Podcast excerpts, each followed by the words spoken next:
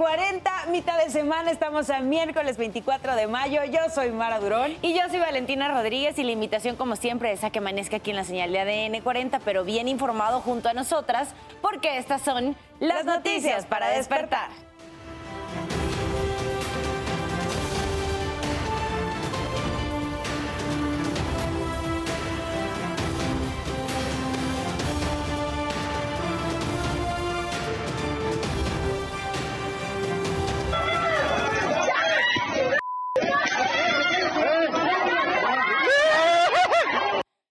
En la colonia Peñón de los Baños, vecinos atacaron a elementos federales y a policías de la Ciudad de México. Hay tres personas detenidas. Asesinan al periodista Marco Aurelio Ramírez Hernández en Tehuacán, Puebla. Roxana Ruiz es absuelta de la sentencia de seis años de prisión por matar a su violador. Padres de familia de un kinder de Nuevo León exigen justicia por la agresión sexual contra cinco niñas acusan complicidad de las autoridades escolares. Ron DeSantis, gobernador de Florida, presentará hoy su campaña para competir por la candidatura republicana para la presidencia de Estados Unidos.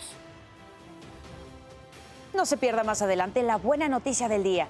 Le mostraremos a los tres perros que la Universidad de Morelia rescató de la violencia y el maltrato. Ahora, ellos cuidan las instalaciones universitarias y conviven con los alumnos. ¿Y qué pasó durante la madrugada de este miércoles? Nos los cuentas tú, Oscar Mendoza. Adelante. Muy buenos días. ¿Qué tal? ¿Cómo están? Muy buenos días. Les saludo con mucho gusto. Vamos a ver qué es lo que ocurrió durante esta madrugada en nuestra guardia nocturna. Desafortunadamente un joven de 23 años perdió la vida después de ser atropellado. Esto en el cruce del eje 3 eh, Peón Contreras y el eje central Lázaro Cárdenas. Según los testigos, un camión eh, de obras y servicios de la Ciudad de México se pasó el semáforo en rojo y atropelló a este hombre en este sitio. Desafortunadamente perdió el lugar. Eh, la zona fue acordonada por elementos de la Secretaría de Seguridad Ciudadana. También llegaron personal de la Fiscalía, peritos, los cuales recabaron indicios para averiguar cuáles fueron las causas de este accidente. La zona pues estuvo cerrada la vialidad por alrededor de hora y media mientras concluían los trabajos en este sitio. Será por supuesto la Fiscalía la que dé como resultado la investigación de quién fue el responsable de este accidente. Más tarde en la alcaldía Azcapotzalco se llevó a cabo un operativo eh, por elementos de inteligencia de la Secretaría de Seguridad Ciudadana, apoyados por eh, personal de la Secretaría de la Defensa Nacional y de la Guardia Nacional en un domicilio ubicado allá en la colonia San Pedro Jalpa, eh, justamente en la calle de Gustavo Bazón, en el número 68. También fueron apoyados por un dron de reconocimiento que se encontraba supervisando toda esta zona y los domicilios aledaños al lugar donde se encontraban realizando este cateo. Después de alrededor de 40 minutos que se encontraban en el interior revisando pues eh, varias habitaciones de esta vivienda, también revisaron varios vehículos que se encontraban en el estacionamiento del interior y al exterior de este domicilio, pues al no encontrar nada, pues eh, salieron con las manos vacías y se retiraron de este sitio. Pues esto fue parte de lo más importante que ocurrió durante esta noche y madrugada en nuestra guardia nocturna. Hasta aquí mi reporte y que tengan excelente mañana. Nos vemos un poquito más adelante. Buenos días. Oscar, muchísimas gracias. Te vemos más adelante en tu ciudad en tiempo real a las seis y media de la mañana. La recomendación es a que visite, a que navegue en nuestro portal www.adn40.mx. Ya sabe que aquí encontrará información de todo tipo, economía, política, el mundo, entretenimiento, deporte y hasta información útil. Si no ha salido aún de casa en esta mitad de semana, en este miércoles, Descuide porque aquí tenemos algunas recomendaciones viales que nos da Ovial, su cuenta oficial en Twitter. A las 5.29 minutos de la mañana nos reportaban que había que tener precaución vial porque hay servicios de emergencia que se dirigen hacia los carriles centrales de viaducto Miguel Alemán a la altura de la calle Minería con dirección al poniente por un percance vehicular.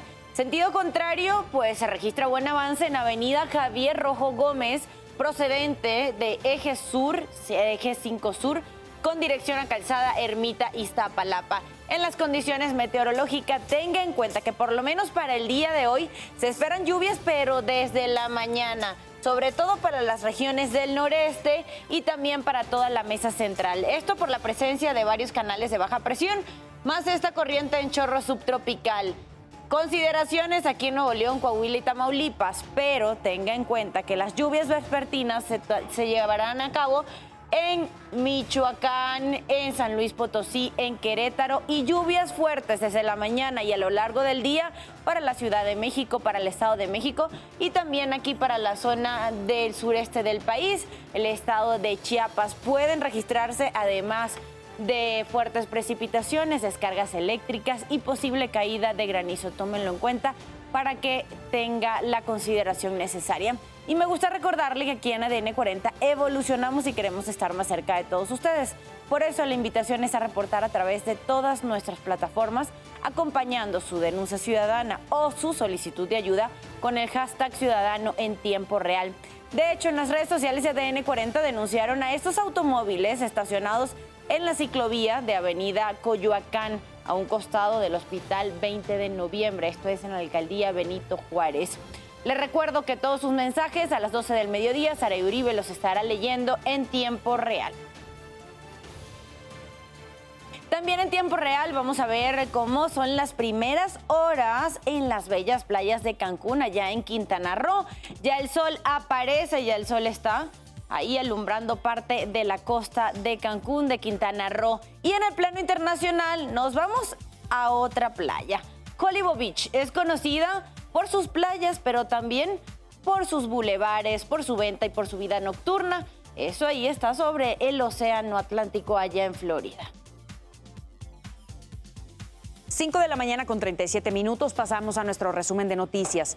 Cámaras de seguridad del Instituto de Educación Pública de Oaxaca captaron la destrucción de mobiliario realizado por supuestos normalistas. Los sujetos encapuchados y vestidos de negro destrozaron equipos de cómputo, escritorios, sillas, básicamente todo lo que se encontraba en las oficinas ubicadas en la agencia municipal de la capital oaxaqueña. Hasta el momento no hay detenidos.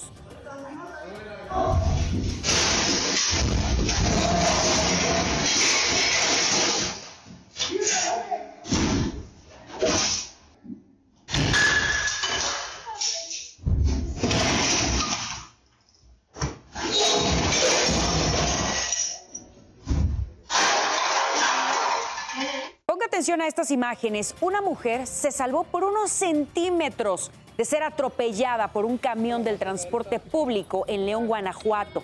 Esto ocurrió en el Boulevard Aeropuerto. Las imágenes grabadas por otro automovilista se observa cuando se baja de su automóvil en plena avenida y aunque se fija que no viniera un auto, resultó que el camión venía en contraflujo y ella no lo vio. Por fortuna todo quedó en un susto la base Delta. En Guanajuato, un hombre que iba en su bicicleta grabó cuando intentaron asaltarlo. Ocurrió en el Boulevard Timoteo Lozano, en la ciudad de León, y en las imágenes se observa que a lo lejos hay dos hombres, uno parado en la banqueta y otro sobre el asfalto. Este último es quien intenta detener al ciclista cuando pasa cerca de él, pero por fortuna logró esquivarlo y escapar. La Federación Salvadoreña de Fútbol responsabilizó al Alianza Fútbol Club por la estampida que dejó 12 muertos en el estadio Cuscatlán. La sanción va desde declararlo perdedor del encuentro ante el FAS y jugar por un año puerta cerrada. Y Alianza además tendrá que pagar una multa de 30 mil dólares, la cual deberá ser efectiva antes del 21 de julio. La resolución consigna que la alianza no adoptó medidas conducentes a la prevención de los hechos o lo hizo de forma negligente, por lo que las medidas de seguridad y mecanismos de control de ascenso al estadio, entre otras, fueron evidentemente insuficientes y deficientes. 5.39 minutos de la mañana pasamos a temas de urbe. Una jueza absolvió a Roxana Ruiz, quien fue sentenciada a seis años de prisión por excesivo uso de legítima defensa al asesinar a su agresor sexual en Nezahualcóyotl, el Estado de México. La contraparte tiene tres días para apelar. El fin de semana la Fiscalía del Estado de México informó que se desistió de la acción penal en su contra e instruyó que el caso fuera analizado por la Fiscalía Central para la Atención de los delitos vinculados a la violencia de género. Esta concluyó que la joven de 23 años está exenta de responsabilidades penales. Ayer se suspendieron las clases en el Bachilleres 2 para que se realizaran las investigaciones por la muerte de un estudiante a quien le explotó un petardo cuando salía del plantel. Por la tarde su cuerpo fue entregado a sus padres. De acuerdo con los reportes, el artefacto fue lanzado desde un vehículo en movimiento e impactó en la cabeza de la menor la noche del lunes. Las autoridades analizan las cámaras de videovigilancia para identificar al o los responsables. Hubo un cateo en Peñón de los Baños en la alcaldía Venustiano Carranza. Cuatro hombres fueron detenidos con 400 envoltorios de cocaína. Durante este operativo, algunos vecinos comenzaron a agredir a los elementos de la Guardia Nacional y a los policías capitalinos. Un sujeto realizó detonaciones de arma de fuego al aire, lo que provocó que tres hombres que pasaban por el lugar resultaran lesionados.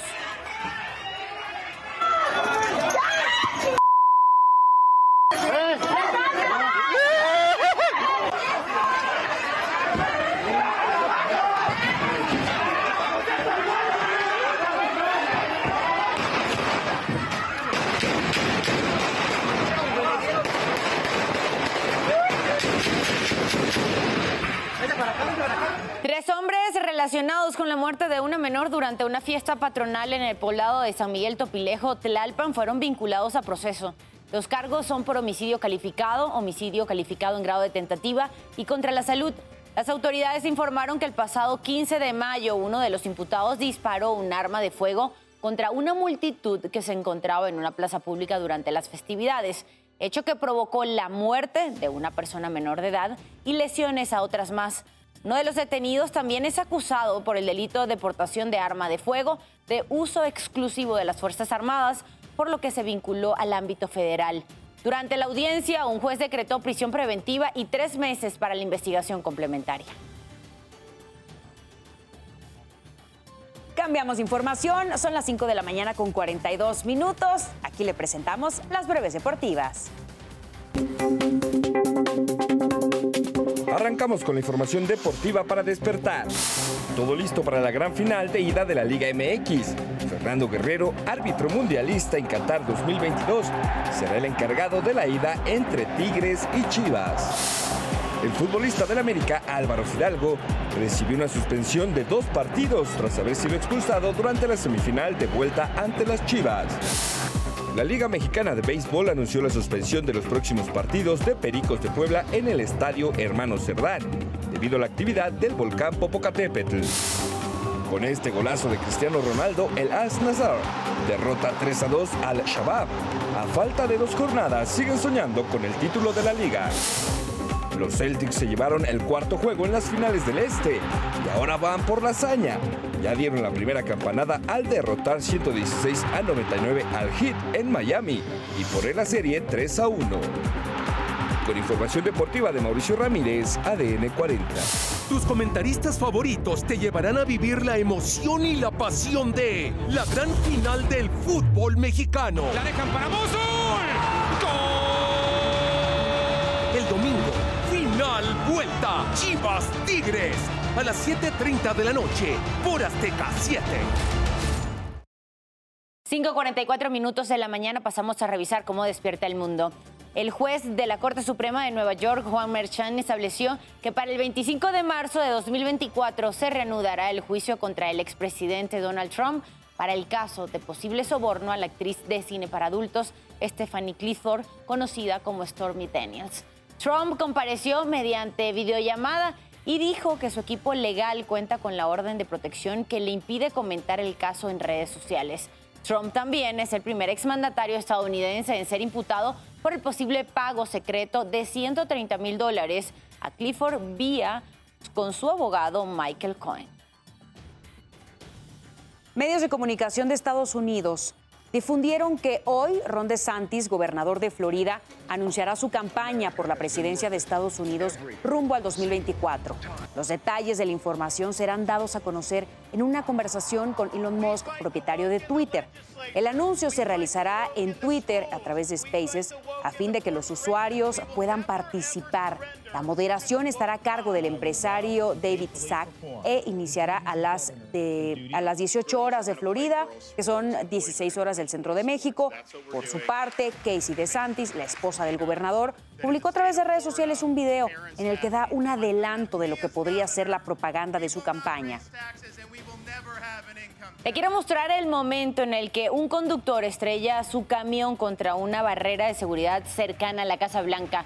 El agresor fue identificado como Sai Barshid de Cándula, de 19 años, originario de Missouri, quien llevaba una bandera nazi. Al revisar el camión no se encontraron explosivos. Este sujeto enfrenta cargos por amenaza de muerte, secuestro o infringir a un presidente, vicepresidente o sus familias. Un tribunal ruso prolongó por tres meses la detención provisional impuesta al periodista estadounidense Ivan Gershkovich, quien fue arrestado en marzo por acusaciones de espionaje.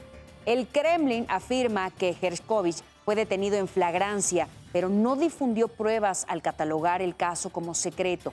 El periodista de The Wall Street Journal enfrenta varios cargos, entre ellos el de recabar datos sobre una empresa de la industria familiar rusa Estados Unidos solicitó la liberación inmediata del reportero después de conocer que se extendería su arresto. Y usted ya está bien informado y con todos los datos que necesita saber antes de salir de casa. Por favor, manténgase conectado en todas nuestras plataformas porque ADN 40 siempre conmigo.